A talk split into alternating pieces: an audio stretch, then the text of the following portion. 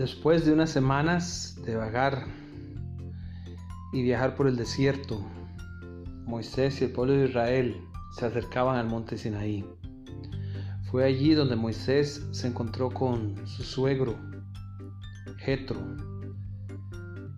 Y es interesante cómo la palabra de Dios relata este encuentro, porque Dicen las Sagradas Escrituras que Moisés salió a recibir a su suegro y se inclinó y lo besó y se preguntaron el uno al otro cómo estaban y vinieron a la tienda. Y Moisés contó a su suegro todas las cosas que Jehová había hecho a Faraón y a los egipcios por amor de Israel y todo el trabajo que habían pasado en el camino y cómo los había librado Jehová. Y se alegró Jetro de todo el bien que Jehová había hecho a Israel al haberlo librado de mano de los egipcios. Y el suegro, Jetro, realmente era un hombre inteligente, prudente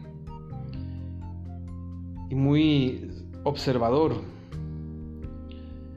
Parece que Moisés era ese tipo de persona adicta al trabajo, responsable y muy dedicada a sus ocupaciones y también dado los detalles.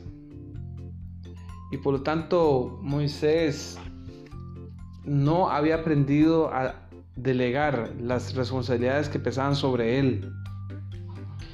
Y fue Jetro, su suegro, quien se dio cuenta de ese problema que enfrentaba Moisés. Y al siguiente día Moisés se sentó a juzgar el pueblo y estuvo delante del pueblo desde la mañana hasta la tarde. Éxodo 18, 13. Y viendo el de Moisés todo lo que hacía con el pueblo, le dijo, ¿qué es esto que haces tú con el pueblo? ¿Por qué te sientas tú solo y todo el pueblo está delante de ti desde la mañana hasta la tarde? Y entonces le dice, porque el pueblo viene a mí, respondió Moisés, para consultar a Dios. Cuando tienen asuntos, vienen a mí y yo juzgo entre uno y el otro y declaro las ordenanzas de Dios y sus leyes. Y entonces Jetro le dice, no está bien lo que haces.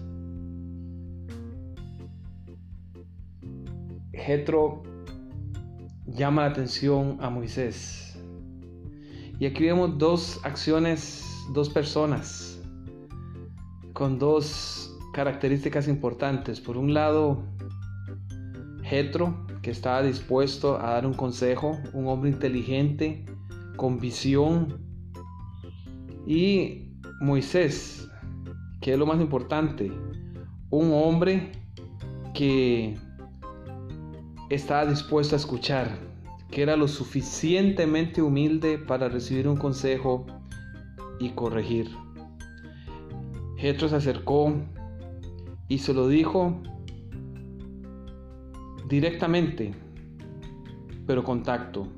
Debemos ser honestos con las personas y en algún momento hablarles de sus errores y cómo mejorar.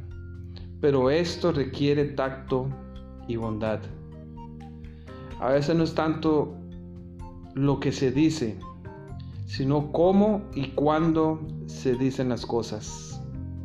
Y Jetro le dijo a Moisés, Moisés, te estás matando. Nombra líderes, escoge hombres capaces, inteligentes, prepáralos, instruyelos, noten los procesos, selección, luego capacitación y finalmente colócalos en grupos que donde sean líderes de mil, los siguientes de 100, los siguientes de 50 y los siguientes de 10. Y ellos van a manejar cada problema a su nivel. Y si no pueden, tráiganlo a ti y tú resolverás los problemas más complicados y graves. Y lo sorprendente es que dicen Éxodo 18, 24, y oyó Moisés la voz de su suegro e hizo todo lo que le dijo. Qué maravilloso, si en el hogar, si en iglesia, si en nuestro trabajo, si en el gobierno hubiesen hombres sabios como Jetro, pero también hombres humildes, dispuestos a ser instruidos y abiertos a cambiar, como lo fue Moisés.